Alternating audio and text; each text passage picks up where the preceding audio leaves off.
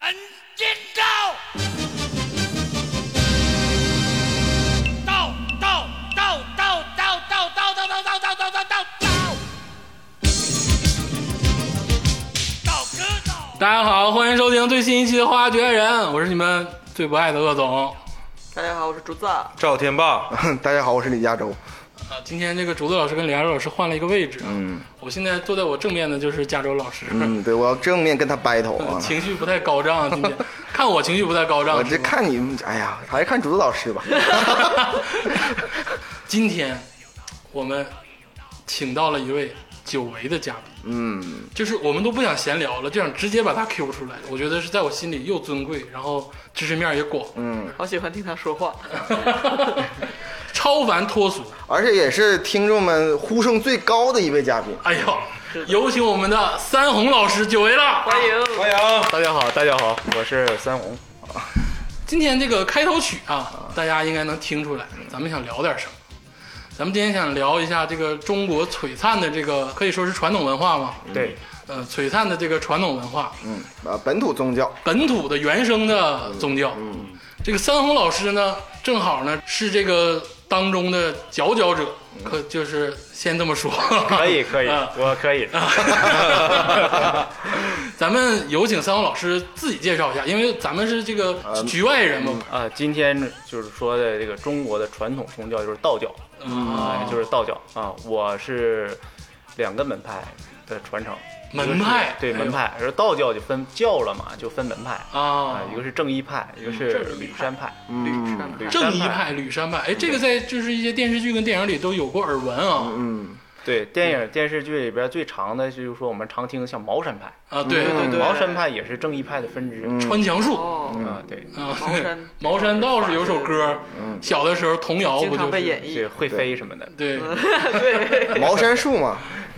现在是呃，一般就是北方呢，像我们都是全真全派，真派。啊，南全方真是派正一派。啊，正一派下边就包括好多，现在主要是两大门派，像我们吕山派呢，也是正一派分支。啊，正一派分支有吕山、有茅山，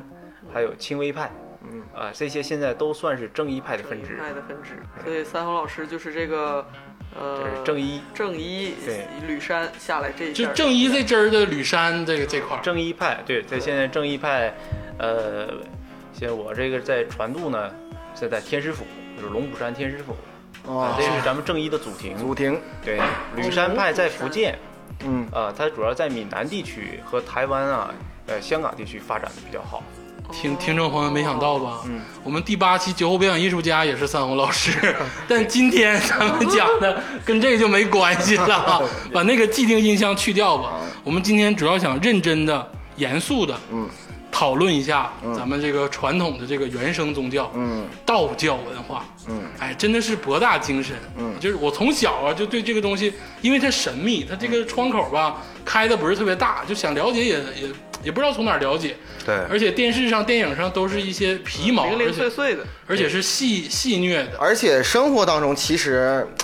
呃，就即使是对道教一无所知的人，他其实生活当中也有很多，就是你起码知道一些名词啊，比如说风水呀、啊对堪舆呀，或者是起码道士是啊，对，那三位老师，咱刚才说了，这个窗口非常小。我们这个四位主播啊，除了这个加州老师对这个东西稍有了解，我们仨基本上就是纯门外汉、嗯纯局外人。这个说句大不敬的话，这道教到底是什么？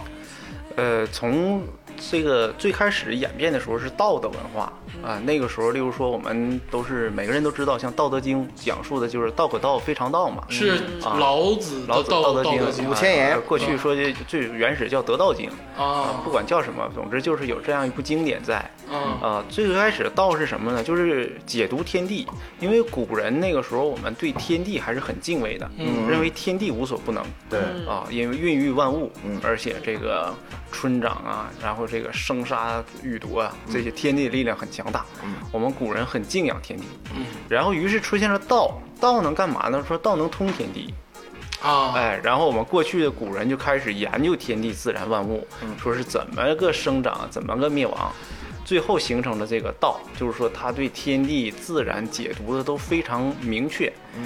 然后我们能够掌握这门知识的人呢，称为老道。成为道士啊啊，成为道士，因为这个道士他对天地，他这门学科他学了，呃，学习，于是他就懂，他说我们现在天地是这样的，自然是这样的啊，然后他就学了，学习之后呢，就可以称为道士。于是呢，我们称为从古代一些最厉害的道士，称为就是可以通天地，因为他得道啊，可以通天地。就是道最开始，我不知道理解对不对，是一种方法。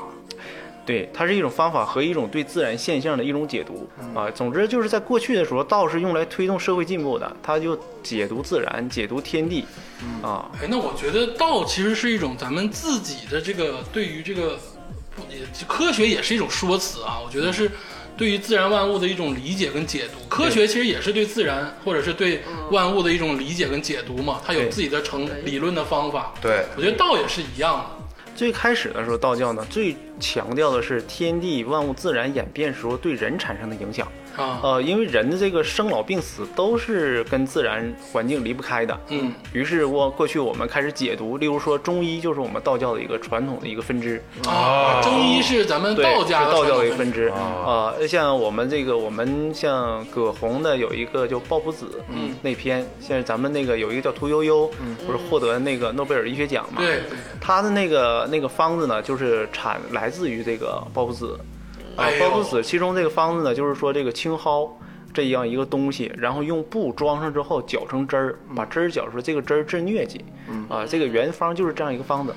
然后屠呦呦，屠呦呦呢，就是把这个青蒿素呢，从这个青蒿里边分分离出来了，啊、萃取出来，然后就是就可以治疟疾了。这就是我们道教的一个中医的这样文化的一个演绎，对啊、这就是社社会不断的在发展，我们这种道对道、天地自然的演变、认知和应用都变都发生了变化。而且葛洪先师啊，非常的厉害，他对在道教当中是非常非常重要的一个人物。他是在他是一个东晋人，东晋三国那块儿三国之后啊之后啊东晋人，他要永嘉南渡之后的人。啊，然后他呢，他首次提出那个儒和道的结合，是他首先提出来的。啊，然后同时呢，他他在他写的《抱朴子》是现在非常非常就是重要的一部医学方面的经典，其中关于利气论，都不用说屠呦呦到现在的证明，当年呢在广东就有一个很发生了很大的一个痢疾嗯，但是他就呃抱朴子就是拿这个利气论，然后去治那个顽疾，那时候他已经是呃去世了。然后他也是缓解了很大的那个东晋的一个大的灾难，在广东啊。我就是头一次有点崇拜的看着你， 跟我扒拉扒拉这些葛洪，葛洪的爷爷呢是葛玄，是我们道教四大天师之一，我们称为葛天师。啊，葛天，哎，葛天是这个名字好像就对经常能就是祖上听到啊啊，祖对上，祖上的。对，那这个刚才三红老师说，道家其实就是我我理解啊，嗯就是可能是古时候的大家敬仰的人，因为他学了很多知识，或者是懂得对嗯很多别人不懂得的东西，对他们付出努力，就有点像现在嗯成为的道士科学家，对，对我觉得这么理解是可以的吧，嗯，对不对？或者是就是能帮助人类去更好生活的人，嗯，他解释了很多自然现象，也而且他也充实了这个精神方面的这些这些。它就是对，天地自然和对人这种人体的解读，在人身边身上应用的，例如就是中医，以中医为主。嗯啊，你像咱们刚才说那个葛洪，他的夫人呢叫鲍姑，是我们中国女性艾灸第一人。啊。啊，这个是那都是这儿出来的。对，她用白云山脚下有一种特产的叫鸡脚艾，嗯啊，用这种艾做成艾绒之后呢，例如说这个人身上、脸上长了一种很黑的痣，啊、我也不知道是什么东西啊，咱也没见过，但是就是像很难去去除的那种的，然后用这种鸡脚艾去熏，一熏就掉了。那这佳柔老师不用拿激光，对我这哎呀， 你应该是艾 灸，你对我应该是艾 灸，遭这个罪呢，你对不对？对呀对叮当在脸上一顿打，对还没呀、打麻药，对呀、疼的要命， 啊但是现在很白嫩啊，对是， 现在就年轻了十岁啊，对， 现在都有看起来得像三十多。我对， 咱刚才就是点到为止啊，我觉得三位老师说了一下当时这个道家文化对于这个实际的应用，比如说像医学方面啊，或者是一些科学方面呢、这是科学就是他们的科学吧，嗯，呃，或者是那刚才。加州老师说一句，他其实在精神层面也有一个很大的这个提高，嗯就像哲学一样，它是我一直理哎解啊，对，道家是一种哲学的系统，就比如说有马克思，那比如说有苏格拉底，那或者我觉得老子啊，或者是一些道家的这个文化，因为哲学是带给人们最大帮助的。哲学是一种做任何事情的方法。像我为什么这么成功，就是因为我我哲 学学得好， 你拉倒，挤出两个差差的年代有点远。是不是？其实我觉得道家对于人类或者对于咱们华夏民族更大的帮助是精神层面。对，呃，道教文化呢，它后来逐渐的演变，就是呃，我们翻译过来，简单说就是说要提高我们的专注力，啊，哦专注力就是说我们的一个凝神一处，啊、就是说我们的专注力高度集中的时候，会产生一些不可思议的一种情况。嗯哦啊枪挑一条线，拳打哦跟一大现片。在很， 跟现在大家很那个推崇的那个打坐什么的，是不是有？对，因为专注力一直是宗教里边一直在提倡的啊，就是这个专注力，专注力。例如说你没有专注力，例如说你一边吃饭包一边打王者，嗯你肯定玩也玩不好，吃也吃不好。对对啊，所以这个专注不集中。如果你专注力的话，比如说你专注吃饭包，那你肯定吃的很香。哎，这个味道，嗯，不错不错。但像其我其实你在生活中很多都能感受到，比如说你小时候专注力特别高的时候，嗯你听音乐和现在听音乐，我感觉是两个状态。啊，我知道，就对不比如说对有一次我上学的时候，我特别着迷的听一个音乐的时候，上课的时候，嗯，我们后面数学老师给我一嘴巴子，就呃当时的震撼，我现在都能记得，就是 太专注了，突然被打了，你知道那个感觉，就好像从什么地方跳出来似的。其实这个也有科学解释拉回啊了现实，就是现在国外研究出一种学派，就是关于就是专注力的这方面的。它其实一个专有名词叫翻译成中文叫心流，就是心心的心听说过流流是流动的流。它意思就是说像个人日本词儿，我就觉得像那个真叫心像《灵火影忍者》里的那个词儿。对他就是说专注之后啊，无论是干什么事情啊还是什么效率啊，或者什么东西都会很好的。嗯这个东西它其实就是以一个科学的方式来解释，嗯呃，这种就是呃所谓宗教啊，或者是呃道教来说，就是想要你专注力的。而打坐，我恰恰是这种心流的一种方法。呃，然后后期是人们就是从科学角度去研究嘛，我们道教文化提出这种神仙理论，说什么样的条件下，就是道古书上说，说这个人呢在纯阳之体的时候，就是人我们过去古人讲阴阳之道嘛，嗯啊，阴阳之道，然后如果纯阳就是神仙，啊然后半阴半阳呢就是人，啊，所以人在修炼的时候把自己的阴气要练化掉，然后啊就是把阳气全全练 那出来会。不会太上火呀？啊，它阳气不是上火那种的啊，它不是不是一种火燥火，它这种阳气，啊，例如说人阳气呢，就是咱们道家不就讲精气神嘛，嗯啊，这个炼精为气，炼气为神，炼神还虚就是神仙了，啊啊，，咱们正常人是说神，呃，我们肺神去产生气，然后气去产生精，然后支配着我们每天在人的这个行为，是倒过来的，啊，所以就是我们每天耗费心神，啊，耗费气力，耗费精力。去工作，去努力，去很辛苦，最后感觉我们每天很累嘛。啊，道家就是说我们是反天逆逆逆着修，说我们不要那样去做了，我们把所有的精气都精力都那个蓄起来，存起来，存到一定程度的时候呢，它就饱满，它就产生气，嗯啊，气再足了之后就变成神，啊，神一足了之后那个精满神安嘛，神一足了之后，最后炼神还虚，最后我们能够变成纯阳之体，明白是了反着修，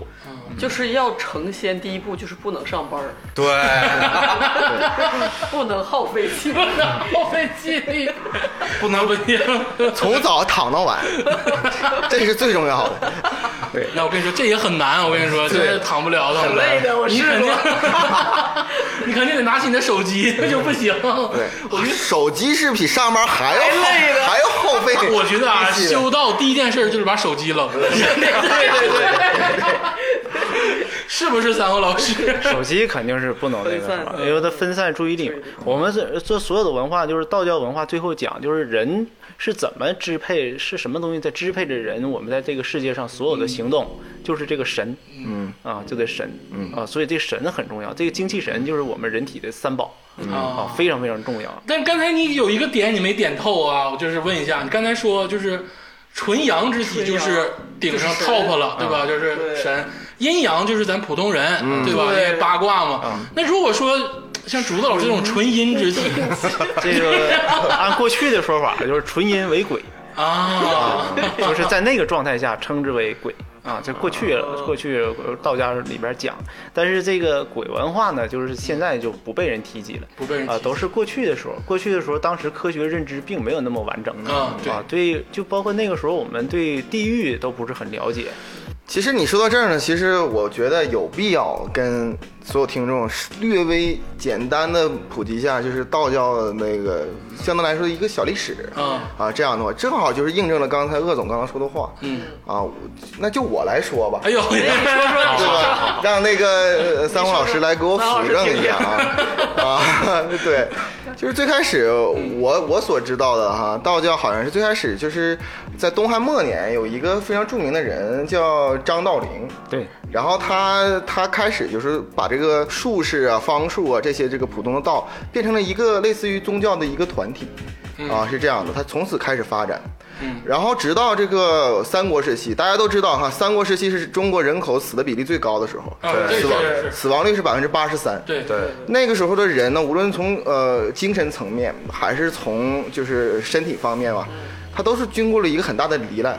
所以说他很急需的一种的一种可以慰藉自己，可以就是让自己呃怎么样超脱生或死者在吧。心灵上有一些告慰，因为对太悲惨了。所以说，在西晋、东晋，嗯包括后边的南北朝，嗯，都会有一个极大发展。这里边儿，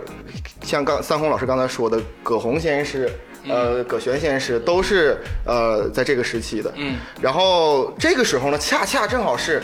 呃，佛教的鸠摩罗什也是从那个时候来，翻译了《金刚经》。哎呀，最开始的时候，佛和道啊，其实是特别的，就是呃 PK 起来了，啊就，他们互相不认同。各执一词。但是这个就像刚才鄂总说的，就是随着这个社会的发展，它慢慢的它就会呃呃博采众家之长，嗯，自己都在发展，嗯，所以他们慢慢就有一种融合。当时在东晋的时候，谈玄、谈老和谈儒、谈佛都是时尚，啊，谈玄谈嗯老就是对道吧，对谈佛就是对，佛教，嗯都是时尚，这都需要双通的才行，啊，然后呢啊，就是都得明白都得明白，啊，然后这个道教呢，就是就因为这个我有竞争才有压力，嗯它才能越成熟，嗯，所以说它那个在南北朝时期就获得了极大的发展，且不论哈，就是说北朝的各个朝各个皇帝，基本都是信奉道教为国教，嗯，到最后的时候统一南北朝的是隋朝，大家都知道，哦对，有有隋朝有啥的，隋朝的那个呃那个第一任的叫杨坚，杨坚他用的国号叫开皇，开皇应该是曾老师很很清楚，是呃道教当中的一个词语。开皇本身就是道家四大节之一，啊，他就用这个，所以他就认为这个很厉害。然后隋朝很快灭亡之后，到唐朝的时候，唐朝的时候，李世民直接就说说是老子是他的呃祖先哦，啊，对，所以是李嘛，那李世民是不是有点儿嗯， 对，有 点儿，他有有点儿有，这李世 民是，对是对有点儿他不想要为不要脸，这个天子圣人证明对啊不对对对，他因为他要给自己的李家找一个很厉害的先祖，这政权合法性。所以说那个时候在嗯唐朝的时候就，呃，道教已经成为国教， 对，咱们就是刚热播的电视剧《长安十二时辰》里啊，嗯就对发现，好像这个道家文化就是在这个城市里的各种元素更多一点儿。而且啊，以前三红老师跟我说过，在唐朝的时候有一个对全真派有一个重大影响，可以说是全真派的祖师的一个人，叫做吕洞宾，八哦，仙那个，对对吧？哦是他八仙那八哦仙个过海对对对啊，他其实是应该是全真派的对，祖祖师祖师哦，那他是北方人，现在很多寺庙里边都有祖师殿，都供吕洞宾。对，东李东君啊对吧？吕洞宾就比较神奇了，嗯，因为那个我们之所以说神仙之道到吕洞宾的时候，终于有了应验。啊啊，，因为吕祖呢，就是整个对中国道教影响就是非常非常大，嗯，哎呦，这这而且真他是一个实际的这个人物，就是终于大家能看见了，嗯啊，这样一个实际人物，例如说真实存在，真实存在了。对啊过去我们说谈道教道道家的这些神呢神明的时候呢，呃，有一些是我们历史上都是真人，嗯，例如说是关公，嗯啊，哦然后但是呢，这些都是像关公这种信仰还没有到达吕洞宾这种程度，嗯因为吕洞宾是真正的修行道法是成仙了，可以说说据说真的是白日飞升了，嗯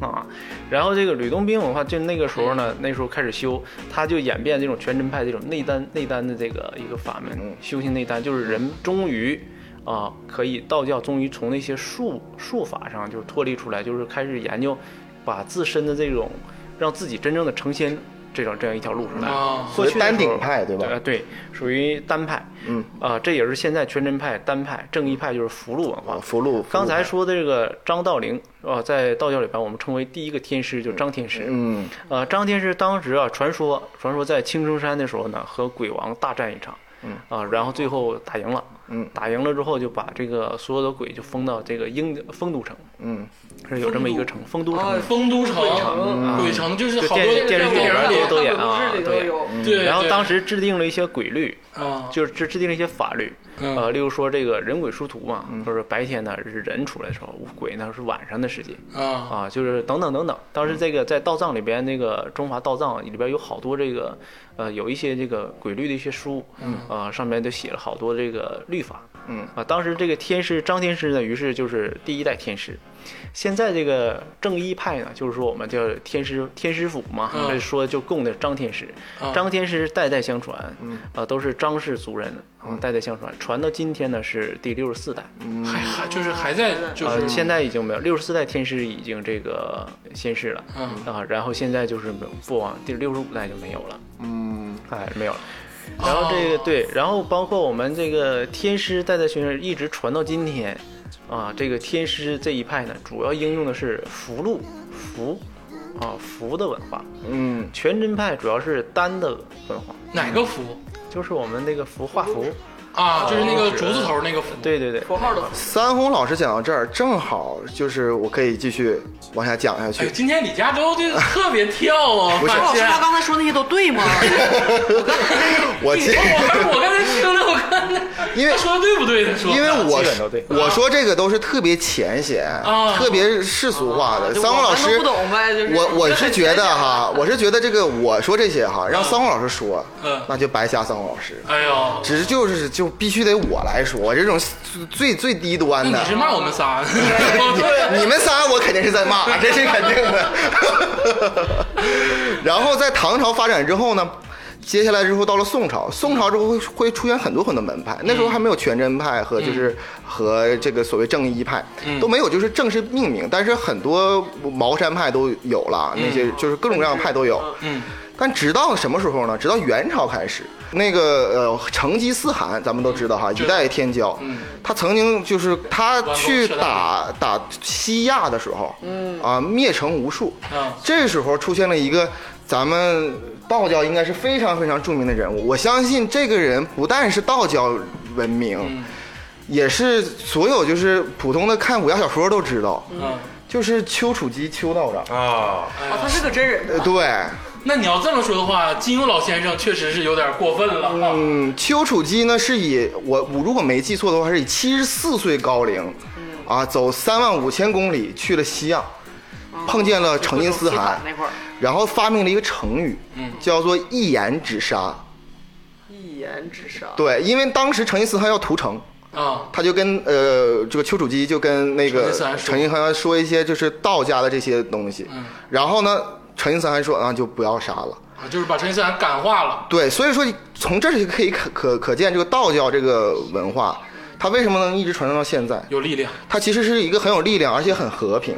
并且是一个让人向善的一个一个一个一个宗教。明白明白。然后这件事之后呢，这个他就正式的元朝就是认定了这就是呃丘处机这个门派呢就是全真派，并且统领全国的道教。但后来之后到元成宗的时候，已经过了大概将近一百年的时候，那时候呢，在南方的一些教派呢，也有那个呃，就这些这些教派合起来之后呢，出现了一个呃新的新的教，也就是正一教的开始的真正的，就是说被官方认定，这三红老师这一块儿，这个嗯正一派的，就叫张宇才这个人啊，那也是张天师吧呃，对，是三当十时三十没有八代形天明，对，当时没有形成派，对啊，就是胎天师，天师是一个植物，嗯，植物就是代代相传的植物，都是国师，嗯啊，都是国师，而且历朝历代的皇帝一定会把自己的公主嫁给天师，嗯，没错，因为啊天师是天师嘛，他一定是比皇帝要高的，嗯，但是皇帝把公主嫁给他之后，不就变成皇帝的姑爷了吗？啊哎这样就是彼此能扯平了，啊。对是吧对啊所以这个就是他总有这样一种文化，哎，我提一个相对低俗的问题啊，就是天师是也是道家里的人嗯嘛，他们道是可以结婚的是吗？就是可以有爱情这就是两个派系后来逐渐演变演变出来，全真是不可以的，啊，全真不可以全真还是要那个住观修行，和出家一样。啊，啊，正一是可以的，嗯啊正一可以所以正一是法教，以法为主，以福禄就是办事儿。嗯全真内丹派呢，就是修自己，修万自己修成仙仙。嗯啊啊，所以就是它是两两种文化，后来逐渐演变成非常清晰的线条。嗯啊，就两派已经就是对非常的清晰，啊然后到宋朝的时候呢，就是出现了这个天师呢，又说现在非常非常著名的一个天师就是张继先嗯啊、非常非常厉害，嗯就是厉害到就没边儿那种的啊。然后当时呢，他推荐了又产生了很多那种门派，例如说是神霄派，嗯于是当时在整个道教当时的文，就是整个文化上发生发生了一次演变，嗯就是有一种法门出现了，叫雷法雷啊，就是人们对过去古人对雷就是非常崇拜。啊，啊，就打雷闪电太厉害了，可能也是因为恐惧而崇拜，对对反对，正就是厉害，嗯厉害然后就厉害。然后这个就产生了雷法，于是当时出现一个神霄派和天心派，嗯尤其是神霄派，当时张继先推荐了两个人求雨。当时这个国王说求雨，求雨，张继先说那个这个事儿我不行啊，啊哎，我给你推荐俩人，这俩人行。然后皇帝说那你来试试吧，那俩人就去了，到那儿就是求下来了。然后就啊哎，就是非常厉害，就是受天师引荐，哎，神仙派。然后据传说啊，当时这个天师呢还，呃，有一只狐狸，啊狐狸修修炼，修炼了之后叫杜雷杰，杜雷杰失败之后被天师给救了，被张天师给救了啊啊，于是就跟着天师呢一起修行。现在我们在天师府呢也供奉着这个狐仙堂，哦，狐仙是在这儿来的，对，，当时被嗯称为现在就是天下第一狐仙哎呦，哦啊，也是中国道教的一个正一派道教大护法。那应该是很幸运啊。其实对其实渡劫的人很多，但是如果说碰见这个道人，那你说也是缘分，这都是造化，这是造化哎造化。 嗯，嗯这个就造化让他能进天师府，对，对让他能有这个修为。嗯就是我想，我想听什么，就是我一直就是偶尔看书或者是刷抖 音，你你偶尔看出这个“偶尔”两个字非常的恰当， 你知道吗？刷抖音也非常对，你看就不是偶尔刷抖音，你知道吗？ 就就是刷抖音的时候偶尔 看看，看能不能对着。就是我更关注的是这个，刚才也说的是理论解惑嘛，就是我觉得各种东西都是解惑。嗯就我想我想了解的是，就是关于道啊，就是比如说人，像刚才一直讲的是人，我们自己修行。嗯。但我觉得道家更文明璀璨，或者是更厉害的地方，就是它是有一个方法论。嗯嗯我觉得它能通万物。嗯就是比如说人与宇宙、嗯宇宙之间，或者是人与人，或者人与自然、人与万物，嗯它好像都是有一种就是特殊道家自己的理论。嗯，对，我这个我很感兴趣。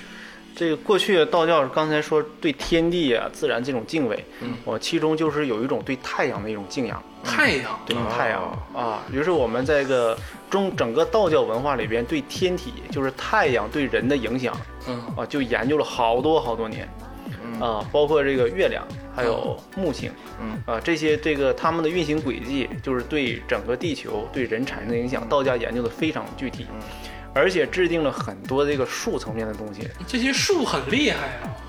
绝对中是国的术数，道家的术数是非常非常厉害的，厉害到到我们只能去瞻仰，就没有办法去完全的去掌握，嗯因为我们现在去，不管你去学习什么，首先我们的专注力都不够，就刚才我们提到的这种专注力，你不可能专注于道家的一样东西，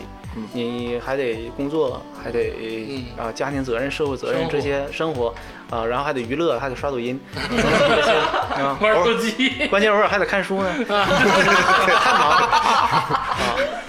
所以就是我没有时间去去把一像样古东人一西，样哎，像古人一样日夜地，古人就是是就是非常非常的厉害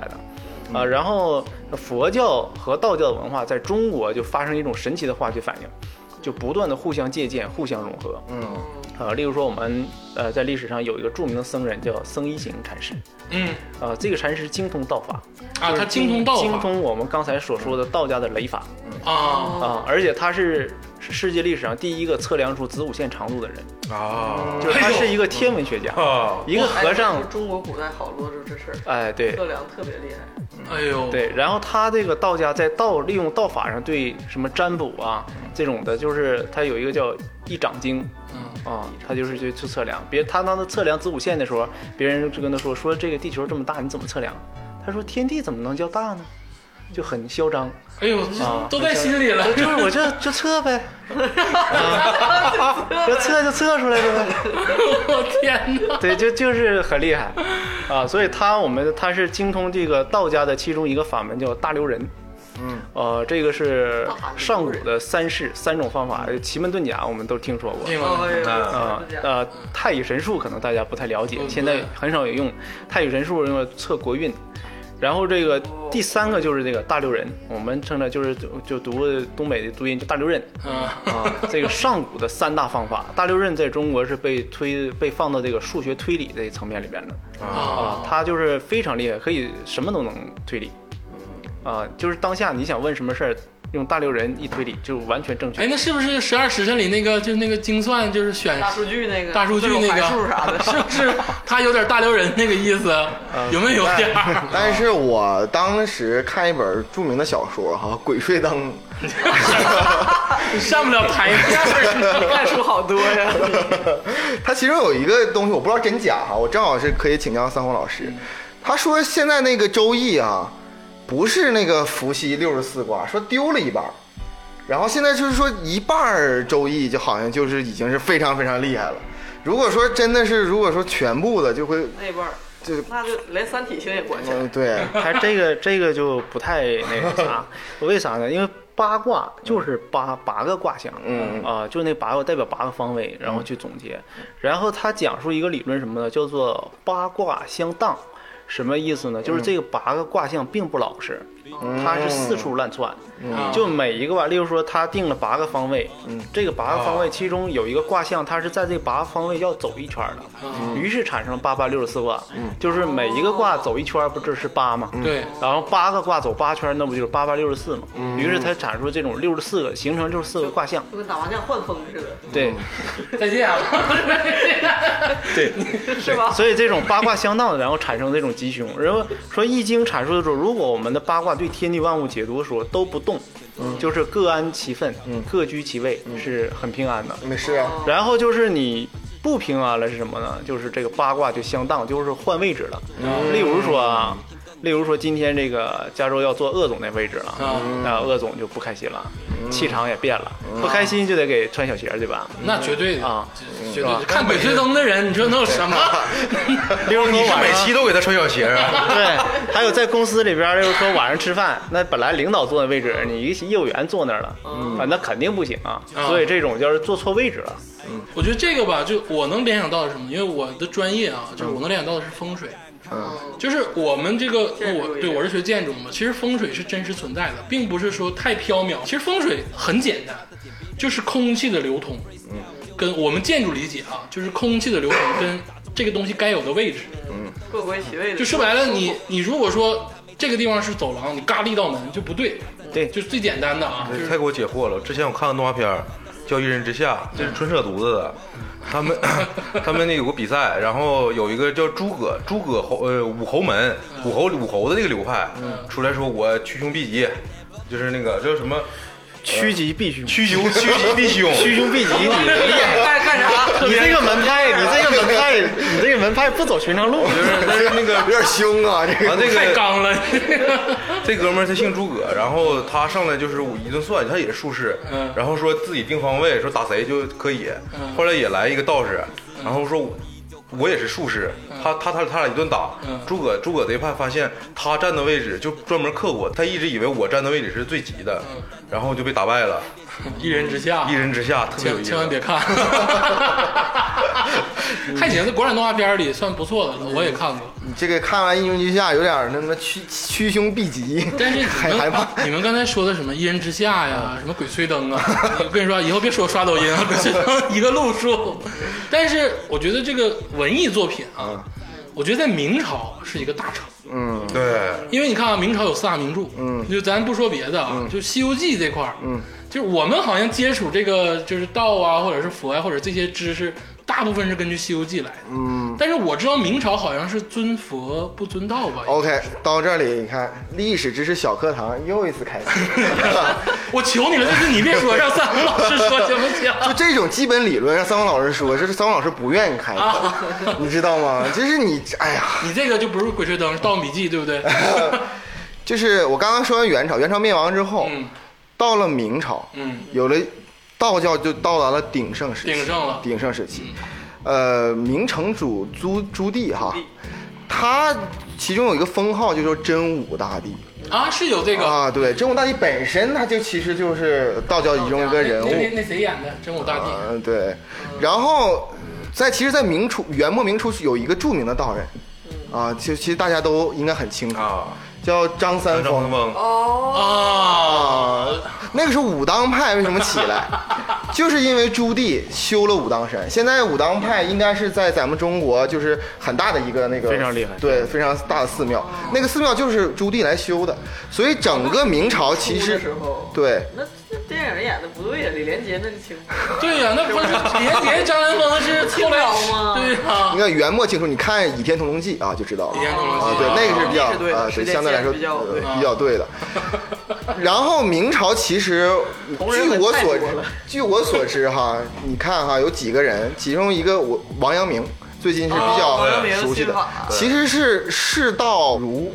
他都通。嗯啊，对他印印象很深。而且对我来说，我唯一看的一部就是类似于就是这些道教的一个经典吧，我就看的其实叫做《三命通会哎呦，你这个深》啊，了《三命通这会》个呢你，这个太深了，我就所以，我完全看不懂啊， 但我就知道这个名儿哈、我我我家有这本书，但是他呢，我就知道一个事儿，他就是是明朝人写的，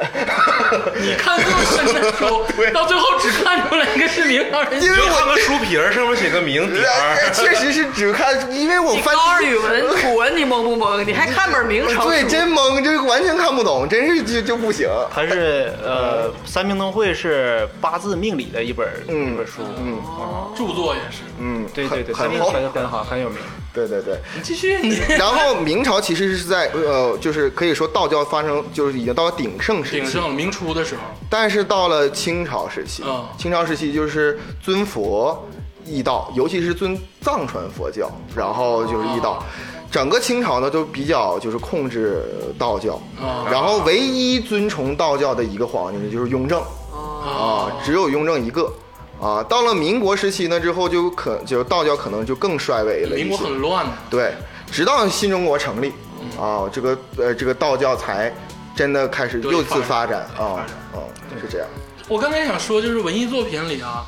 就是咱们这个大概的历史这个流程捋完之后啊，嗯介绍一下基本的这个道教的这个刚。才 刚想说，是不是因为尔泰那嘎巴拉奔走的近， 所以造 成？小燕子会趴你家房门儿上，别瞎唠。 从这儿开始变了。咱聊聊这个文艺作品，文艺对，就是我们最早就接触这个文化都是《西游记》来的，这个好像有点低俗啊，或者《西是游记》是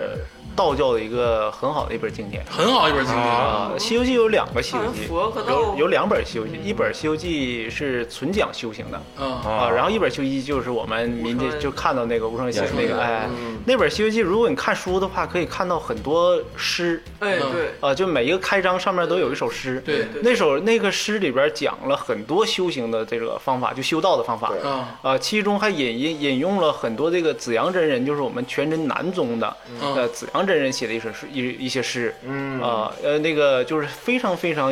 有意味的，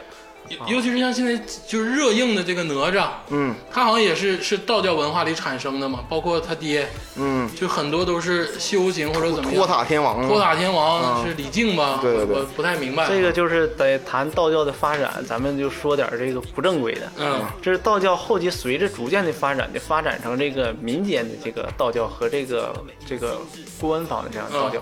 然后民间这个道教发展呢，后来越发展就是鬼神文化就越来越重，嗯，然后影响最大的就像《封神榜》啊这一部电视剧，对民间道教文化影响非常非常大。 《封神演义》哎，例如说是通天教主，那在道教里是没有这个人的，元始天尊、通天教主、元始天尊是有的，对对，玉清元始天尊，三啊清，这个我们道家讲三清，三清镜嗯啊、这个是有的，但是很多《封神榜》里面说的人物是没有的，太啊，本来是没有，对对对，是没有的。那什么十天君，但是在民间里，民间道法里边，因为《封神榜》他看书看到藏没没有机会看，没地儿看去，啊嗯看电视剧来得快呀，学得也 快啊，然后他他真信呐、 啊对啊呀他认为这《封神榜》说的都对， 我就是这么 想，然后不对的可以拿《西游记》补充一下， 有全 了。我跟你这说，知识面就全了我是我我是最最狗血的。我看《封神榜》《封神演义》是看的日本的一个漫画家叫 藤崎龙写的画的《封神演义》，然后看的《西游记》，最早是那个看的是醉游记不是最对《醉游 记》看过，还看过那个唐僧抽烟那版，那个就是最小的时候打电话什么的，你看《西游记》还有《东游记》是吧？有有有八仙嘛东游记八，仙还有《北游记对。》啊，就是看的时候就有点乱套。就我看的时候，好像就是《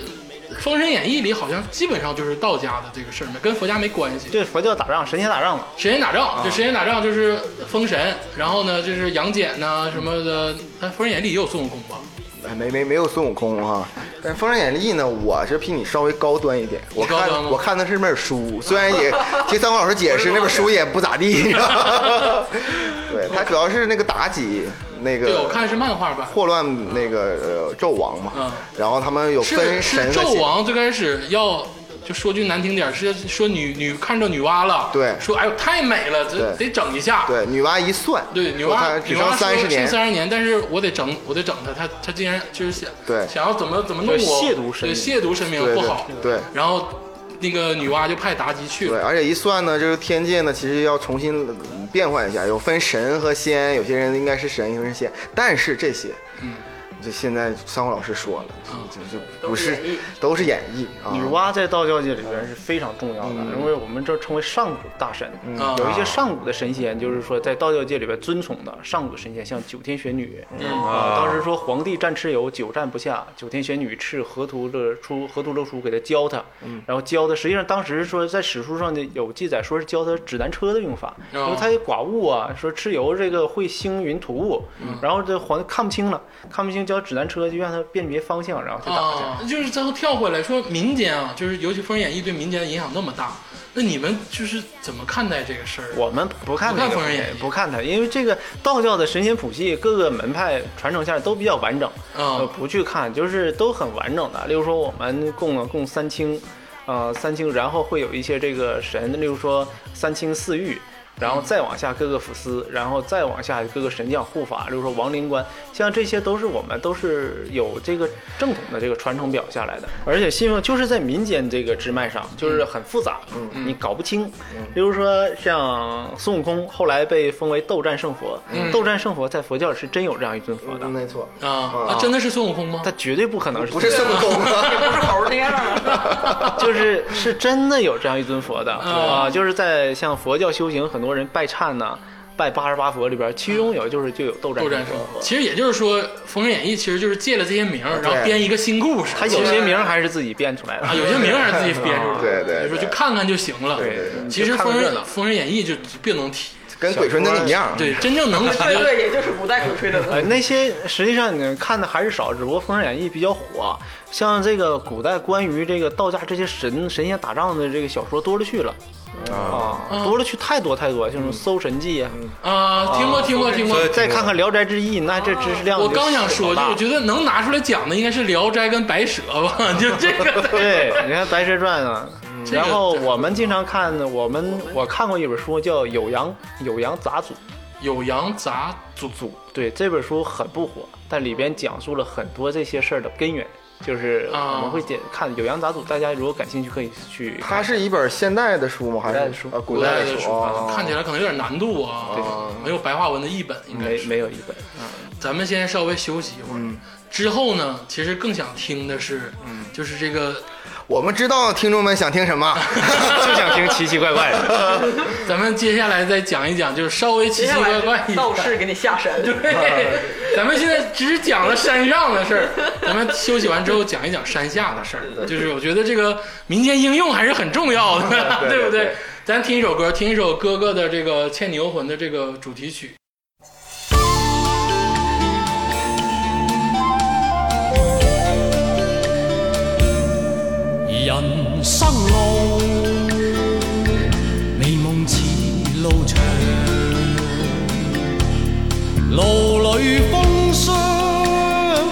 相撲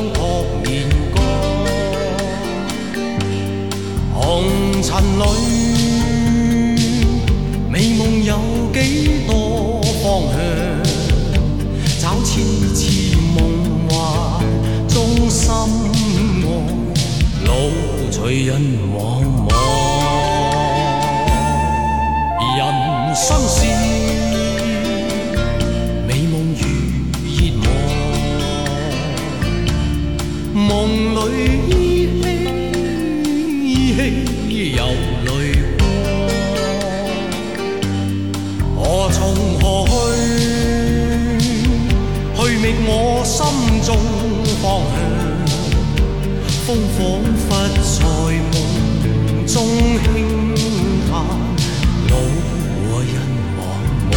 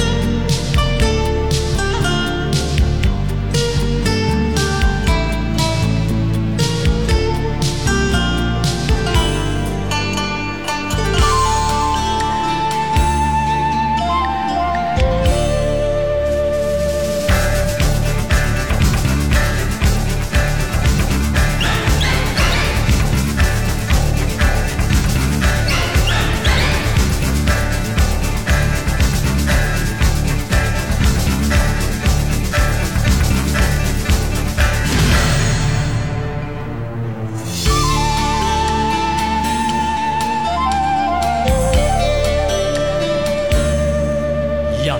間路，快樂是欢迎回来啊！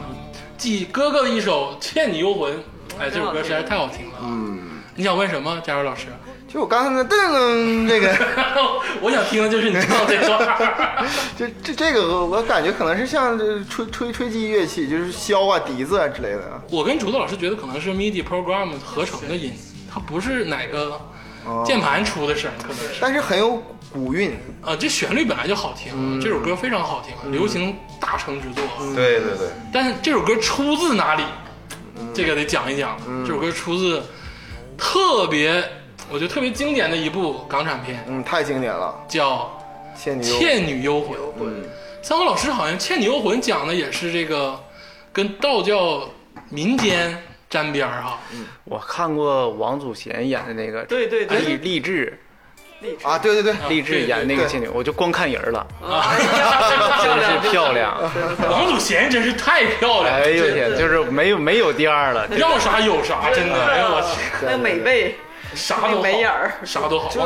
香港评出四大经典定格镜头嘛嗯，其中一个就是王祖贤从那个池子里，嗯，那个出来那个，对还对，有林青霞在池子里喝酒，对，就河里喝酒，池子里合理合理，河里喝酒哪。都行水啊。泡然后还有那个张敏回眸一笑，还有那谁撇波在马牌，背上，对，那个还有邱淑贞邱淑贞撇撇坡对，这四个定格画面，四个定格，特别但是我漂亮觉得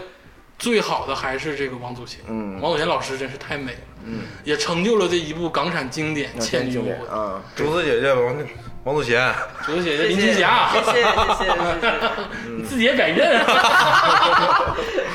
说都说到这儿了，真是录的是播客啊。 这这气氛烘到这儿了，可以。怎 么办就呢？哎说白了，抖音我要划着你啊，我就那零点一秒就能给你划过去，别闹了。哭你了， 张老师，《倩女幽魂》这个里头这些这些各种奇，就是奇门遁甲呀，或者是这种术数啊，当然都是民间啊，电影里扯淡啊。但是我们就非常的好奇，嗯，这都是什么东西呀、对不对？啊，它这个里边，例如说这个符啊，那个纸画符啊，刷刷就飞啊，那啊个符对呀飞起来就打人那种的，啊那种的，就是我们一般不用那种方 法，一般不飞。我们不会让它 飞起来。但所以这个这个事儿你问我，真算问对人了。但是是有福这个东西，哎，对，呃，咱们刚才说这个正一嗯全真嘛，然后正一主要就是福禄，就三山福禄，嗯啊，龙虎山、茅山啊啊，格造山可能啊，然后像这个三山福禄这种都是用福嘛，是啊，啊，用符去，又是像《倩女幽魂》里边，他是用符去呃打打鬼啊、打妖嗯啊、等等的这个。我就感觉那个《倩女幽魂》里那个符就像那个飞镖似的，对啪啪对对 对，那个符来，我们不用啊啊，我们不用让它飞，啊，哎，我们就隔空就就画， 不费墨都，对，省墨。呃，这个符箓现在一讲就是，主要是这个我们说这个张天师啊，当时当时就是画符嘛，嗯，啊，当时我据说啊，现在因为没没有，我也没有亲眼见说天师画符，现在都是传承下来的。啊、这画的符就是主要是往里入神将，这个符通过什么起作用呢？一般情况下就是通过这个各个神将起作用，但是这个神将是怎么来呢？是通过自己的神去感应的，就嗯哦是真正的神将都在自己在自己的心里边儿，啊，哦就是你首先咱们刚才所说的精气神，嗯呃，你精气神得足，嗯啊，然后这个炼精化气、炼气化神、炼神还虚之后，你的这个神非常有力量。嗯，然后当你专注力聚精会神的，你去画一个东西，然后当你聚精会神把一个念头嗯打到这个符里边的时候，这符起作用。啊，这个是跟人有关的，嗯跟人有关，就是不是说谁画都行。那一般人是画不了的。一般人你画，例如说你天天就是刷抖音、看书，然后你就画再去画符，这个就不行，因为你精神很散。啊，哦就是所以叫修炼，要练嘛，要练把精气神练得饱满，最后是练，就是很多人修行为什么说必须得一个要这个段誉去去修行修炼，嗯说不要漏，就不要再那个往外发了，往外发传宗接代，往往内收就是成仙成佛，就是这个修行圈里有这样一个说法嘛，嗯所以就是哎，炼精化气，完了气足了，就是神就有足了。嗯神足了之后，然后你聚精会神，把这个神的一念去去干什么事儿的时候嗯呢，你就是在这个符就起作用啊。然后这个还有取啊，现在符的画法有很多，就是最重要的，就像这个装这个符胆。符胆装这个鞘，哎，就是说这个符，其他画呢都是画，哎，画好看一点，啊，啊、漂亮一点，然后按照传承有传承按传承，这样就漂亮一点。然后最重要就是符胆往里压这个煞，压煞就是入神将，啊，然后在这个取气往里打这个气，嗯啊，这就跟人有关。你气足，你有气，你神就起作用。例如说像全真内丹，修内丹说成仙嘛，自己内丹成就之后，我这个内丹成就之后，他们怎么做呢？他们就一股真气，就是过去小说里边武术武武功里边说一股真气打出来就事儿就办了，确实事儿就办了。一阳指，啊，一阳指它有真气，哎，有气气足大力金刚指，啊，所以这个符箓啊这个起作用是这这么起作用，还是人这个精气神饱满啊啊是，它弄的东西它有光，有一个能量就高，我先说说我对这个斧的印象啊，嗯我因为全是看那个电影的。我首先来说，它是一种黄色的纸， 对我没见过就是有长条的白纸，对，对吧？我没见过这个一般画符有五五种颜色的纸啊，啊，不同的那个哦不是黄色，我们看的都是黄黄字纸，儿啊，红字还有儿，红色的，然后墨呢也分两种，一种就是黑墨普通墨，一种是朱砂墨。伊德格不行吧？伊德格一分，你还现在牌子挺大，也可以，对，但是这对伊德格不行，对，但是为了起范儿，还是整块墨自己画、研一研研磨啊。对，这个瞅着比较这个是那回事儿。但是那个我们看那个影视作品里啊，这个符就顶上画那个就是 道明寺画 那个，就非常好看的那个图案，对，那图案是什么东西啊？就感觉非常的好看，然后又又不知道是什么，就是很神秘主义，我觉得特别的，嗯，这个说法特别特别像阿拉多，伯传承也书多法啊、嗯现在传承也多，从道教从开始出现到传到今天，可以说形成各门各派，嗯然后每个门派去表现的这种呃符的时候呢，用线条都不一样。啊啊，但是最最开始都是象形，例如说呃关帝符，他可能会画一个大刀，但是不是那种刀法，画个鞭，画一个什么的，就是这种象形的这种的非常重要。然后它现在符的一般构成呢，现在例如说有符头啊啊，这个符头现在就像人像人似的，它有一个头。啊。这个头呢，现在各门各派应用也不一样，你可区分的时候呢，可以从符头去区分啊，啊，说哪个门派用什么样的符头哎呦，啊，这种正统传承下来的，就是方便去识别。嗯啊，然后这个符身，呃，符身呢是什么样？它画各个门派画也都不一样，这都不一样什么样的不一样？还有啊，对，呃，你像吕山派呢用的符呢，它里边儿还有一些汉字，会写一些字，它会把这个这道符的功效用文字去写上。但是最重要起作用的都是符胆，复旦是什么？符胆就是像是就像是这个就像是我抓一副中药，这个里边儿这个药方里边儿核心的东西，嗯起作用，其他都是配药。它是画在哪个位置啊？不一定。呃，有时候，但是你比如说，你看一道符，其中有一个圆点儿，呃，去黑的，嗯呃，或者是朱砂通红的，就是一个圆点儿，挺大，有的大，有的小。那个圆点儿呢，就是这个符胆符哦，然后像吕山派，我们画符呢，其中有一个文字“刚”，天罡那个“刚”，刚字是符胆，啊，还不一样。然后还有符脚，那时候这个人有头、有身子、有内肚子、有内容，然后还有脚，他就整个像一个人似的，他去配。啊，然后以一个人的这个躯干、四肢来，对，这很形形象，很真的形象很形象。然后这个都是像天师符呢，现在传承也也有很多，啊嗯，然后这个呃各种画法都有，啊，嗯，哎，那像这个其实电影里表现的就有点儿这个太艺术高度太大了，就他们是追求求这种视觉的效应。那你符，你说那一张纸，你你让能咋撇那飞么呀？远？ 除非你叠成飞机往上撇， 你先等会儿，啊我这个叠一 下，呲溜一下。而且还带那种枪火特效，对爆炸爆一般符叠的时候呢，有两种形状，一种是叠成八卦形，就是各个边儿带边儿的；一种是最常用的叠成三角形。哎三角形我见过，三角形我也见见过三角形代表三角是纯阳嘛，代表啊阳。，就当初好像就是有一个这个女同学，就让我放到我的包包里，啊，就是说有这个什那是糖三角吗？反么正糖三角，你滚蛋吧！ 那是五毛钱叠的，是 吧？我以你前爸妈会说请一个给你，对对，让你放到你的荷包最里早。的符都是文字，上面都是云篆，啊，都是都是线条，那种线条就是像是像鸟转前身，哎对对对对对。然后那种很很奇怪，你谁没不认识谁看不懂。然后它就是随着年代发展，越发展的越具体，啊，然后越形象。其实这个我为啥对这个东西特别感兴趣，就是我当初大学毕业的时候毕业作品吧，我就想，我就想研究这个东西顶上的它画的这个东西，不是说研究这个文化，因为当时可能还没有那个高度，我就想做一个你这。啊现在也没有。 那个好吧如果你没有传承的话，你根本研究不了，因为你根本不知道它咋画的。对，就后来就停止了，是为什么？就是因为发现这个东西太难太难入了。但是我看着就好看，就是就从艺术的角度来讲，我觉得就是完整好看。欢迎你当老当老道。 那这个符，它真的是在电影里，像电影里是真的有那些功效吗？你要说功效，那你真是问对了。我跟你说，功效那就太多了，啊福就太厉害 了。这真的。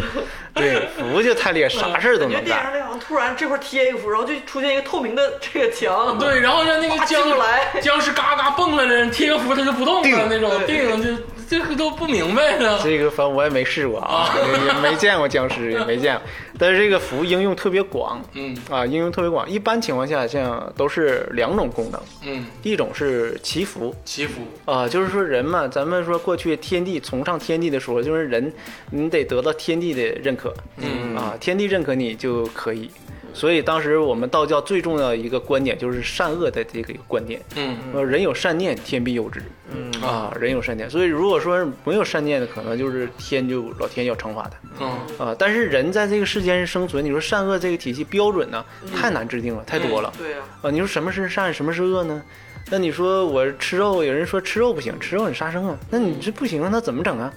那是这孩子个嗯不吃肉没营养大善大恶咱没有，小善小恶天天犯呐。嗯那对啊，善事咱也做得多，小恶那咱也咱也也天天在也犯做也犯，那咋整啊？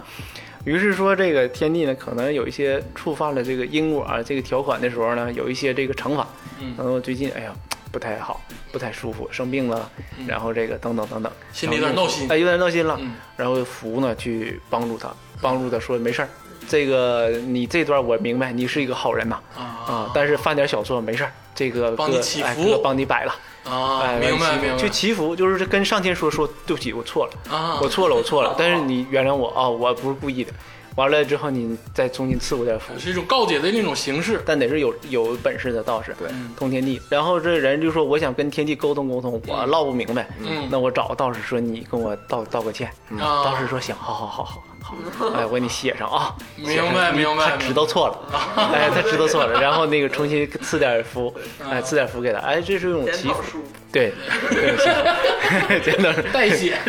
检讨书代 写。然后这个不同的这个事儿，不同的这个神明啊，其实呢，就是《倩女幽魂》哈，嗯讲的是一个其实是一个爱情故事，对就算是人鬼爱情故事。其实真正的我觉得中哈国人鬼，情未了，就是这个电影当中讲这个道士这个事儿，嗯我觉得比较经典的是林正英的一大堆系列，僵尸写，对僵尸先生啊、僵尸道士啊，什么什么一一大堆，就反正呃林林林老先生的一系列。那里头就方法论可多嗯，了。对那那是对花了就有点儿。对一碗什么糯米，对除了福以然后那外个，墨的馅儿，对，然后拿那个木头剑啊， 对，这个我觉得是有必要让三虎老掰那师僵尸的牙， 就是答疑解惑。 咱刚才说到这个符箓，这个第一种方法，还有一些法事啊、仪式啊，这些第一种的就是为了祈福，第二种应用就是驱邪，驱邪嗯啊，啊，因为这个和道教就是这个文化去对峙了，就是这个与善对峙就是恶，啊，与神对峙的就是魔，啊，所以这一有对峙的时候就要有方法，嗯，啊，所以这个在古代往下传承下来，这个道教在逐渐发展过程当中，为了凸显它的作用和重要性，于是呢，我们就是发展过程当中就产生一种作用叫驱邪，嗯啊，然后一切驱邪为什么要驱邪呢？因为这里边就阐述了说邪呢，神既然可以赐你福，那么邪呢就可以赐你不好的东西，啊，就是让你很不好不顺，啊，因为我们神明祈福的时候可以让你很顺，嗯啊，但是这个邪魔呢就让你不顺，于是我们要驱邪，啊，过去叫是这个趋吉，这个趋吉，趋吉避凶， 趋吉避凶。天棒，啥也 没有。对，然后这个这个作用呢，就慢慢的就产生了。嗯然后这个驱邪这里边包括古代就演绎了很多种，嗯一种是魔邪魔啊，一种就是鬼，嗯啊，就鬼说啊这魔个跟鬼是不一样的。这这还不一样，啊嗯还不太一样，啊，就分挺细的，反正魑魅魍魉也都不一样啊反正这个就是那么说，就是各种形状。就中国人研究活儿研究细细细细，啊，研究的细，就是各种东西还不一样。那林正英他当时用那个墨斗把那个棺材给封上，就可以封僵尸。你说这个这个挺厉害的啊，这个是厉害的啊，这个对。这个对啊。哎墨哦，斗是在民间是一个非常重要的一个法器啊。墨斗是啥玩意墨斗就是我先给呃听众讲一下什么墨斗啊，就是你比如说你做木匠活的时候啊，他拿出一根线，你为了找那个值啊。然后他拿起那个线，然后抻一个抻一根直线，然后拿起来那根线一弹，它就会弹在那个木头上是一个直线，你可以按那个直线来锯。就啊像现在用那个红的激光那个，对，现在是用激光了，以前是用的墨斗。儿？卡尺、标尺那种东西。差不多。哦对，然后这个这不道教后来讲发展，发展成说有官方的、民间的，嗯官方都是以祈福为主，啊，例如说每年皇帝都进行这种上泰山呐、上这个著名地方都进行这种祈祭祀，嗯，啊，祭祀祭祀神明，嗯，啊，然后这个祈请上天保佑这个风调雨顺、国泰民安，啊，这类祈福。然后在民间慢慢发展，就是都是以驱邪为主。嗯啊，民间就是，尤其是这个这个鬼啊、僵尸，嗯，它体现邪不得体现吗？一种体现就是说民间总说的鬼，嗯啊，然后一种体现就是僵尸。我对僵尸的认知还是来自就是我和僵尸有个约会，我 我就我就还是以一看人 为主，真好看。也看人，啊，所以我觉得那个是拍的最最酷的了啊嗯啊！然后对对，抓僵尸，然后这僵尸说人人人人那时候还是土葬，现在都不土葬了，僵尸也没了，啊，没有。 没法僵尸对都都灰儿化了都都没办法了。那那个僵尸这种体现啊，鬼是一种体现嗯啊，然后用那个各种各种符啊去去弄。咱们道家这个在民间这里边就是针对这一类的法术很多很多嗯啊，数不胜数。呃也就是说，各个门派都有自己不同的方式，嗯最终就是一个目的，就是把它治了，把它治了哎，，把它治了。这但啊自己是都有独家秘技。都有独家，都是，呃，像林正英里那边，他说用那个桃木剑啊，嗯这是其中的道教一个重要一个法器啊啊，桃木剑，还有一种枣木的啊，对对对啊对，对，枣木的，但是这个它得是什么呢？雷击雷击木啊，就雷劈过的。哦，雷雷它本身是一个桃树，呃，一棵树然后被雷击过，啊。他为他说为啥呢？说这这里边儿说这个树啊，里边儿有妖精嘛，啊我以为嗯桃树劈哎腿妖妖妖精妖 精，这个妖精妖精，完了这个老天要是不行得灭他。嗯 啊，哦打雷劈这棵树，嗯啊，劈把就妖精劈死了，嗯劈死了，然后这棵树给劈死了，啊哦，哎，然后这个这个这是用这个雷劈过的树做成的那个剑嗯啊，因它才为有效果。因为它有雷，你想，因为被雷劈过，劈过那说得明他原来有那经有它的力量得多强大啊！是是是啊，能因为量嘛对，因为咱们过去咱们不是讲过去就是古人对天地这种敬畏，其中对雷电的这种敬畏，对，啊，这种雷电雷劈过的东西，这个树这棵木头一定有它能量在的，嗯啊，它的能量跟其他树一定是不一样，不一样啊，所以它肯定起作用。啊啊，起作用就是或者咱们说叫辟邪啊、镇邪啊等等的这些东西，反正你带在身上能量肯定不一样。嗯啊，这是雷击过的，还有一种就是雷击过又活了，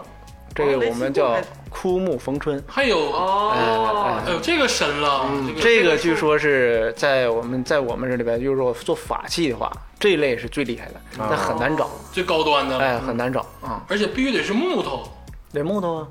得是木头那的，大理石没用啊。大理石不 行。就是人家这是 被劈死了又活了，然后你还给他罚下来做成剑，啊就是说白了，这桃木剑也不是说你随便上山嗯对砍一个桃木桃木就可以了，对对对你得是正经的，是得是说雷击过，对或者是那雷击过又这个树又丰新长芽了，嗯，所以说这种木头就是才是说比较完整完整的，对对它还得经过一些流程。例如说，咱刚才刚才提到能量这个词嗯，其实我们认为这种什么鬼啊这种东西，我们认为都是一种不同的能量体嗯啊，啊。然后这种能量你，这个桃木剑它也是一种能量，嗯只不过这种能量呢比较刚猛，那嗯跟它雷抗衡雷电打过嘛，啊，然后再放到这个道观里边，就是经常供奉神明的地方，嗯在那里边经常放着。让神明的这种能量再去感染它，熏一下啊、哎熏一下，我们叫祭奠，啊，啊祭奠，然后再通过一些咒啊。啊、一些这个等等的一些东西，嗯呃，去祭奠，祭奠完了之后，这个能量就更强啊，啊、哦对才能完整是这神器都是对，但是都是但是问题是什么呢？就是我们都有一个误区，就是说像抓鬼啊，民间俗称说抓鬼， 嗯，没人抓鬼，你抓鬼干嘛？你抓来干嘛？你还能打饭包吗？ 没有用，你抓来干嘛？ 对，所以没有人，我们叫驱邪，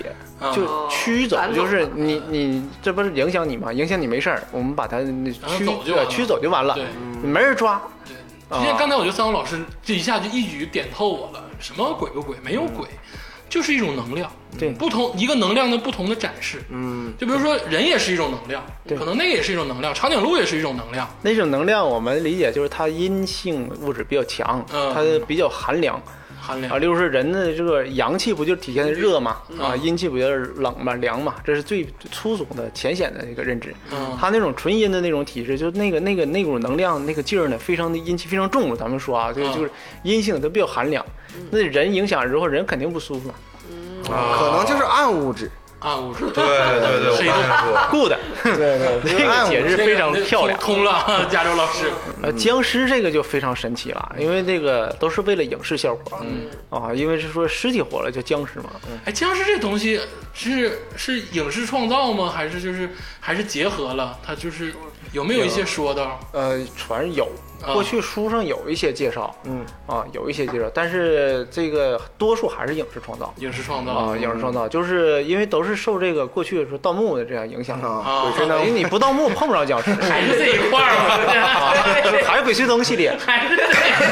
这你不盗墓你上哪儿碰僵尸？那僵尸没啥事儿土里他自个儿刨土出来嘛， 大马路等红灯儿但是对我，但是我从小哈、我就听说一个词，我不知道这是影视创作的原因，还是确实有歧视哈、叫做江西赶尸。 对还，有一种好像就是一种湘西对湘西湘西赶尸，对什，么？江西人民非常不高兴。咱那咋不高兴？龙虎山在江西，然后他好像是拿个铃铛，赶尸就被灭，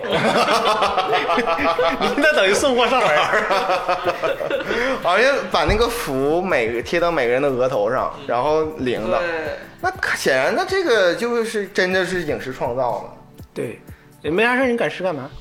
对啊，嗯大迁移，哦呃，过去的时候有有说这个说有这个尸体，说这个啊，因为我我也曾经研究过啊，落叶归研究过根。当时说对，说对，客死于他乡的，然后专门有这个运尸的人，他是用一些绳啊，用一些东西把这个这个尸体都连起来，然后产生一种类似于这个机械设机械设置，让它产生自己往前走嗯啊，因为人比较累嘛。嗯，编程啊对对，他有这种设木备牛流马，看那对个差不多说法嗯是说那个为什么他手举着，然后跳着走，说其实是拿两个大竹竿架着这一排，啊，然后一个搭一个的，看看远看好像是一个搭一个的在这儿跳着走，其实是就是背着这个竹竿儿把那个尸体都你要串这起么来。说，赵本山老师演的那个电影就是现代的赶尸，但是还有一个事儿哈，我就看了一个最近看了一个片儿，嗯，这其实也是一个比较致敬的片儿，嗯而且也有几年了。这个名字就叫《僵尸》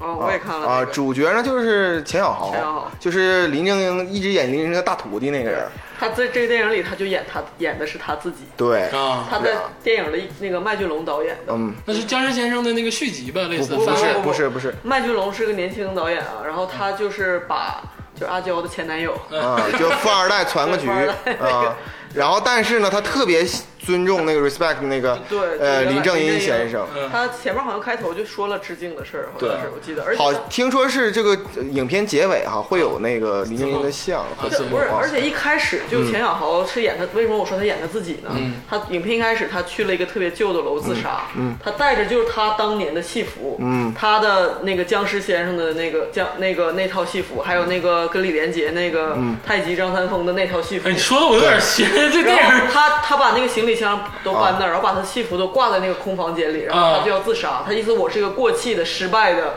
就中年里边的过气所有的演然后员照片儿就是他自己跟林正英、跟什么什么张学友、什么对嗯成龙、张曼玉的合影。里边所有演员都是《江山先生》里边惠英红啊，对这对啊对阿发呀、陈发呀那些老头，这呃这些。但是我想说的是什么呢？它其中有一个很经典的桥段，是指那个就是他们在楼道里边儿，他看见了那个就是呃路过的鬼吧，哦哦是路过那个鬼，他们每人打那个伞，然后而他特别高，感觉对每回都两两米六，嗯两米，对那么高。这里边我想起了一个事儿，我正好是向那个三红老师，然后那个请教一下，因为我从小我妈就不让我在屋里打伞。哎，对，对，他说是让我长个儿， 不是，就是长不我到两米六，就容易那个什么。我一打伞，我妈就直接把伞拿下来打我，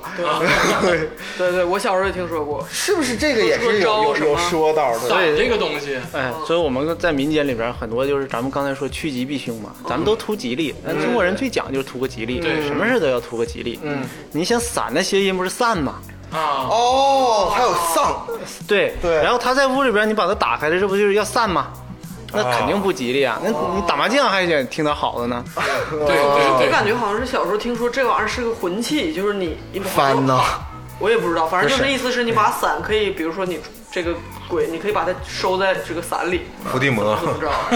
不是有一个那个电影，就是叫我昨天也看到鬼，就是那个郑秀文那个、嗯那个法师，好像就是把他的那个鬼就收到这个伞里，然后就是意思是把他救走。你这么说完了，整鬼专家里，周星驰还拿透明胶抓鬼，你这我个我现在就很避讳透明胶 啊，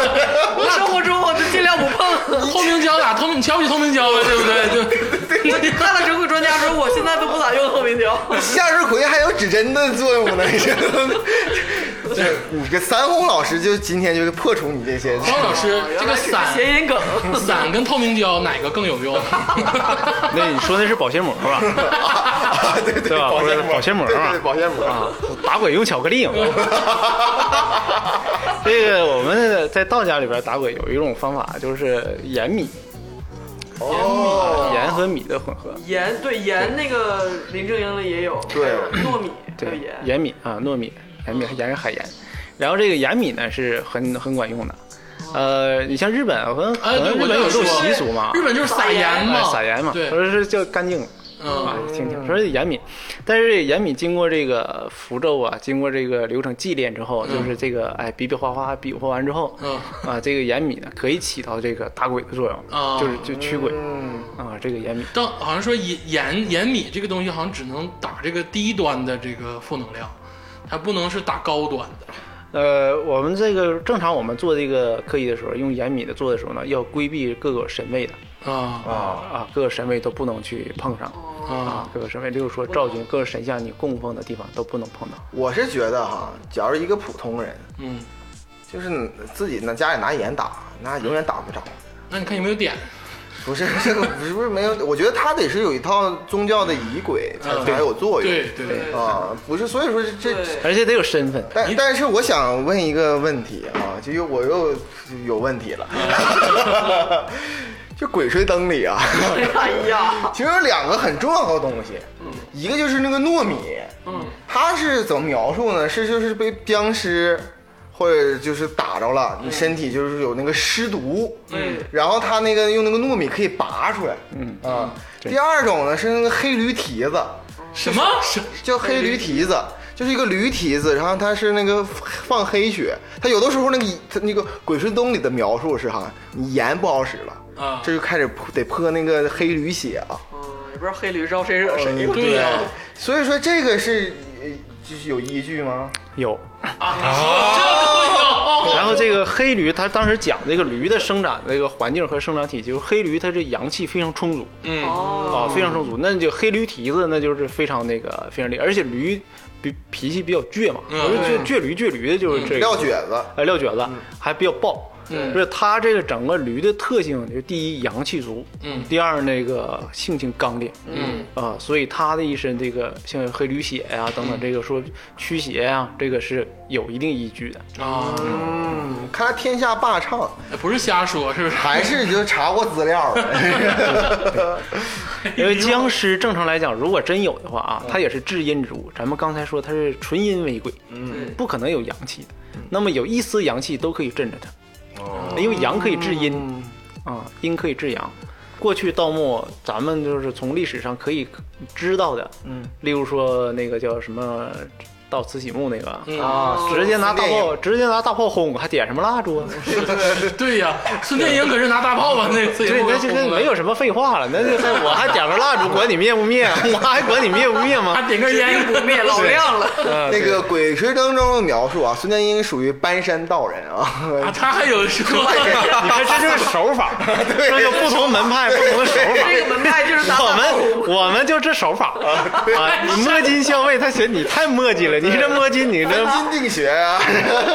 哎，我这天下霸唱确实搬山道人，就搬山这个字对对儿啊对太对啊，谢岭道人、搬山道瞎他人妈 扯啊，淡。 我最后说一下，僵尸先生林正英的时候，他有的时候最后啊，他一般打 BOSS 的时候，好像都是我得搭个高台，嗯。我得整点这个就是装置尤其是鬼打鬼当中，啊就是那个洪金宝那演那个，啊，就是说比谁高还高， 就你比我高，我你就开始那个那 个电影，为什么我特别推荐呢？ 因为开始就是有一个人哈，就是呃反派的人，他搭了一个十就十米高的高台，提前三天，就说我要斗法，我就是邪恶嘛，他说你肯定来不行，完对方这个洪金宝请的那个人说你就来个道搭个道台，一看很矮，大概一米多，然后他他说听说好像是越高越厉害，然后那个人说你放心。然后他就开始就是有那个机械，就是开始压，完了他就像一个机械，嘎嘎嘎嘎嘎起，液压对，脚手架似的，然后直接干到十米，完了就给我平了。就是说，我想其实想问的是，就是道教真的是有这个高搭法台对法台这个这个这个事儿吗？法台有，啊，法台有，但但不不是是说谁高谁厉害。不是说我 高这里，对， 因为这个道教在做科仪的时候，嗯在祈福啊、大的法会的时候，都要搭这个台，嗯啊，然后那个会有很详细的、很具体的科仪流程，嗯每啊一步应该干干什么，每一步干什么都都有。呃，道教这科仪里边最重要的就是说这么几步，第一呢要变身。嗯啊，变身也是一种吉祥的体现，说我这个这个各个这个神仙呢要来加持，嗯啊，然后第二步就是请神，嗯啊，请神就是请你看看你你这个不同的门派，嗯，不同的这个信仰下边哪个神就是这个体系，管这事儿，哎，要管这事儿要请，嗯啊，要请请下来，完了之后呢，就是在说事儿，嗯啊，因为神来了嘛，就是说的就跟神祈福嘛，说在场的今天都哪儿哪儿来的。啊，然后就是要什么事儿，嗯说要祈福、啊，神听明白了哈，行，明白了，不就这点事儿吗？嗯我给你办了就完了 呗，哎，就是这个意思。 我想起来一个事儿，那个《西游记》里面《西游记》里面那个唐僧有一次碰着一个妖怪，然后也是大高台祈福，然后说比丘语，你记不记得？然后那个唐僧上那个高台之后，告诉孙悟空，我也不会呀、啊，那一那个鹿什么哦啊，豹，对什么那对，然后孙悟空说你没事，你就给我待着就行。孙悟空上去请个神仙，请对个他勾人儿嘛啊，对，摇摇人儿了，然后 下 个雨，但你看他得上去摇人儿啊对啊那那些老道那散王老道可不用上去摇人儿，拿符啪啪就打就办事儿办了。就我不用上去跟谁沟通，我的符就是命令呃啊我就写写文章了，就是说我要干啥干啥，说明白了，一画上边收到，行，知道了，嗯不就下点雨吗？啊啊，办了。孙悟空说：“我写不了，我不会你那些东西，我得上去，我认识人 儿，我认识，对对吧？我先找这对我找我认识，哎，这儿呢，这儿 呢，有事儿啊吗？面对面说，人家真来了，对，这个孙悟空给截胡了，对就是你先等会儿，啊，这个他们当时就是这个请神，这个祈雨过去的时候啊，咱们说，呃，动不动这儿干旱那儿干旱的嘛，嗯所以历代道长都会接到求雨的活儿啊啊、啊，尤其是在南方的时候，嗯啊，南方就求雨，你这是必须的技能，你哦得会。而且你求不来的话，就是了，群众眼里还是不揉沙子。求不嗯来啊就不好，你使。对，但是这个求雨这个至今是个谜，就啊就就过去的时候为啥就怎么求就求来了呢？咱也不清楚，不清楚哎，咱不清楚。但是咱一说，可能这个神秘文化太过神秘，太过神秘啊，太过神秘。在《西游记》里边演的就是一个这样，但是在高搭高台有的这个科仪，但但是其实对我来说哈，道教还有一个就是咱们一直没说的一点，其实都听过。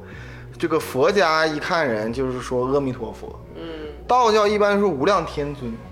对吧？但是有一个就是什么太上老君急急如律令，如如这个 律令如律令，这个大人神还做做过客呢，你这是简直是，就这个是就是必须的吗？就是说都要这么说吗？对，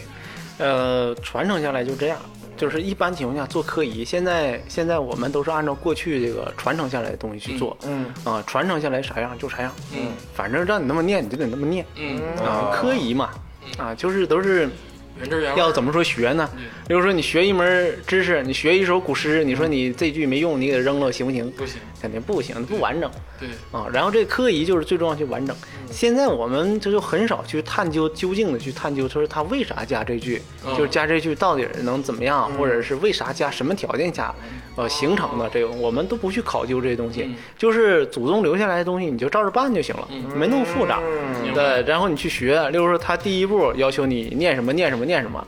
然后你要分析它，你就就没意思了。嗯啊，例如说佛教的那个六字大明咒，Om Mani p a m e Hum，你非得要翻译成中文。嗯啊，你说每个字儿什么意思，就有点过了，是啊你佛这个字儿本来都是创的，到最后很尴尬，对，哦谁也整嗯确不实明白确。实就像是你买一台电脑，你你未必要知道电脑的就怎么做的，嗯啊，就是你就用就行。 我想的就是比你们都简单。我一直从小就以为“急急如律令”的意思就是赶紧的，快点给我办了一个章。他意思是这意我好 思，像也是这么理解的，就是快点，快点，快点，急我急，对对， 就是我说的事儿赶紧的，就是对，就抓紧，对 抓紧，大体上是这个意思。嗯咱那个最后聊点儿这个相对高深、接高深一点儿的，嗯，很多啊，就是也不能说它是怎么回事儿，但是我身边就有的朋友，就确实好使的事儿，嗯，就是我身边有个朋友，就是刚生完这个小 baby，嗯，这 baby 呢就是两三两三岁，嗯就一两岁的时候，就是不有一个说法嘛，说孩子小的时候可能就是能量能见得多一些，就是各种东西他都能看着。所以说他有这个孩子，有的时候晚上就哭闹，就是而且是那种发疯的哭闹。嗯，然后呢，咱们东北叫就你叫叫就好了，有的老人就说、叫叫是啥意思呢？就是拿一个就是桃木的小斧头啊，或者怎么样，在门框上，嗯，然后捣鼓捣鼓，然后把它放到这个枕头底下，嗯，然后这个孩子就很多就是真的就是不闹了。嗯，这个好像是根据这个道道的这个民间文化传上来的，这个是怎么回事？能解释吗？嗯，这个能解释。咱们这个，咱们民间不是就说吓着了吗？嗯啊，这对孩子吓着了，一般多于小孩儿。呃，为啥？这人身体，咱道家讲的三魂七魄嘛。嗯因为小孩儿的他这个魄力呢没有发展完整，就是魄力不壮，胆气不足。哎嗯啊呃，胆气不足，胆气不足，魄力不壮。嗯在这种情况下就容易吓着。啊，说下丢魂儿，下丢魂儿这种民间说法，嗯实际上不是啊，丢破了啊，就是破破了一个事儿。魂呢，就是三魂，这个有时候要是说丢魂儿，那老严重了。啊，啊，但是按按按照你那个民间说法，嗯啊，但是下出来之后说这个为什么能好，说招招能好，因为这个它有名嘛，嗯招呢它一集中力，它正常来讲处于例如说注意力不集中、比较恍惚的状态，嗯啊恍惚，然后你一招它一激灵，哎咋回事？谁啊，谁喊的？醒了哎，对对对对对，注意力一下就回来了，嗯就是专注力。我们管叫什么呢？像道家有很多这个符箓，也是管这种受惊吓的。嗯啊，这种都是怎么回事？咱刚才说画符的人，用自己的神和阳气，嗯啊，让这个符呢也是有阳气、有力量的。然后这种阳气呢，会感召他的自身的这种阳气，嗯会激起他内身的阳气，啊，这种气与气之间的交流，这种交融，啊，可以帮助他的这个魄啊更嗯魂魄更稳，啊啊，让他这个精神就更好，阳气就上来了。人最重要就是阳气，没有阳气啥都没用，啊，就是阳气的事儿，啊，所以这个小孩下了之后就是神情恍惚、不稳当，有时候发烧、哭闹等等等等这种状态，啊，都是一种恍惚的一种状态恍。惚的状态，哎就是让他注意力，就是哎最开始讲那个对修行的时候，就是专注的时候就好了对，啊，是这么回事儿。那其实还有一个就是民间比较就是说能碰见的事儿，就是俗称鬼打墙，哦，就是你好像是去了一个地方，然后走不出来哎，我有时候就是我开车的时候啊。在你经常你这你不是鬼打 墙，你是快你速路上是找不着出口你是路痴啊，你不是鬼打 墙。过去确实是有这么一种说法，但现在不都有导航了吗？ 你按导航走，谁打你强？ 有有时候人为鬼打墙，长安市的高架一下开没了，有的 是啊，断头路，断头路。长春一日游。 这个这个太悬了，太这悬个了太悬了。这个就是一般情况下就是深山老林子里，过过去有麻子山了，可能在山里边迷路了这种的，导航也不好使，因为就是所有的信号全都失灵，嗯没网你就没没 用，主要是没网。没网能打枪，有网没事儿， 嘿没电也不行。 那个最后吧，三王老师讲讲吧，就是因为咱们还是生在民间嘛，就是想想想注意点啥，咱们道家最最终的文化就落脚点，就所有道教所有不管你什么法什么术，嗯啊，最终的第一目的是为了治人，对吧？嗯。但是这个最终的落脚点就是还是人的善恶上嗯啊，这个包括王阳明的心学，他也是最终落在善恶上。嗯啊，咱们道教有一句话叫“人有善念，天必佑之”，嗯多做善事，少做恶事，嗯，你就什么都不用，什么都不用怕，嗯啊啊，人就是这个，只要多做善事，就是说你所有的这些什么鬼呀、僵尸都跟你没关系，你只能在电视剧里看着。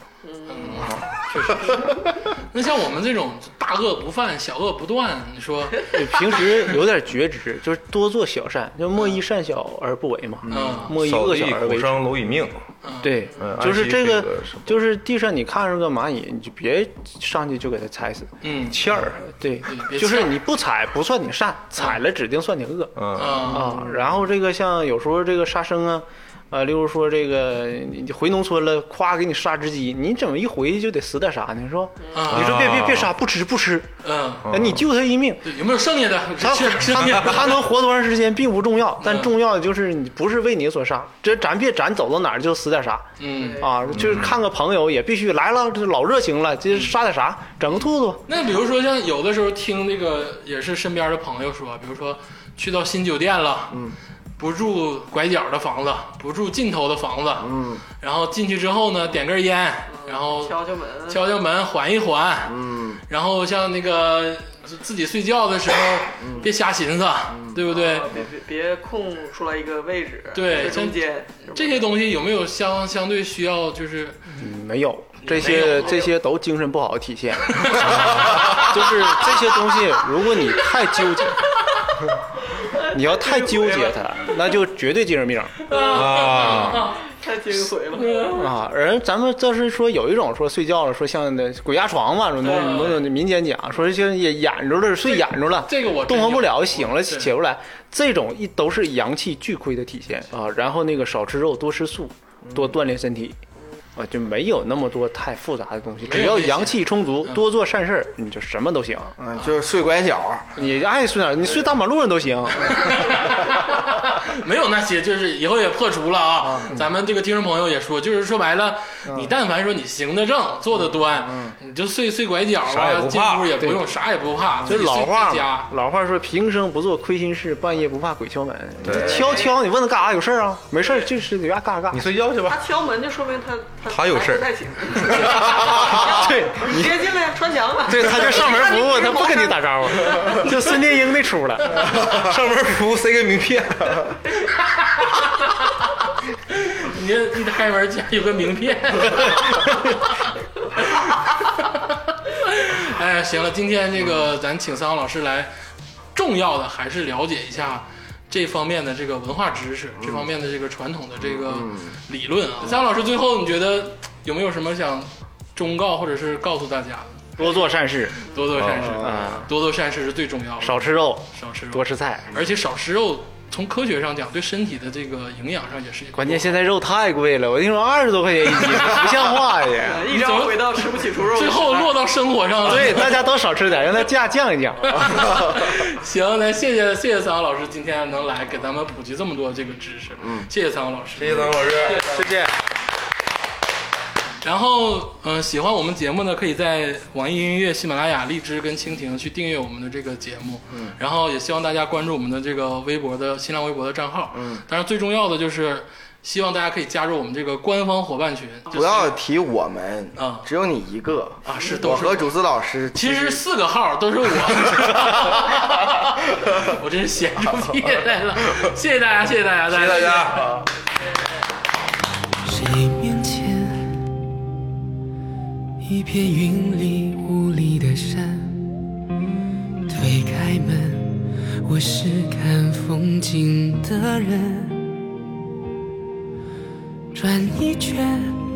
见线外线，见天外天，天地间，我牵挂的是那一眼。那一圈泼墨留白的分寸感，千百遍我在心里默念，绕一圈那些年的舞蹈残渣，你面前始终无法说远。看一看，前路弯弯，见一见，花落池边，听一听，弹雨断线，挥一挥，地阔天远；转一转，尘世凡间。只不过一念之间。你来过，我记得，便是永远，如一缕青烟，挥之不去，终日缠绵。你转身，我经过，便是人间。如一滴水，连你指尖，万般不愿。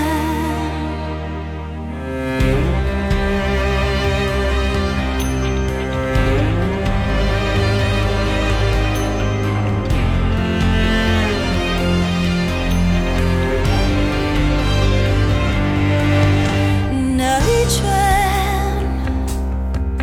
泼墨留白的分寸感，千百遍我在心里默念。绕一圈那些年的舞蹈残蝉，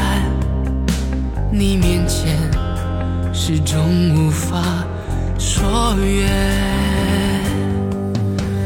看一看，前路弯弯，见一见，花落池边，听一听，弹雨断线。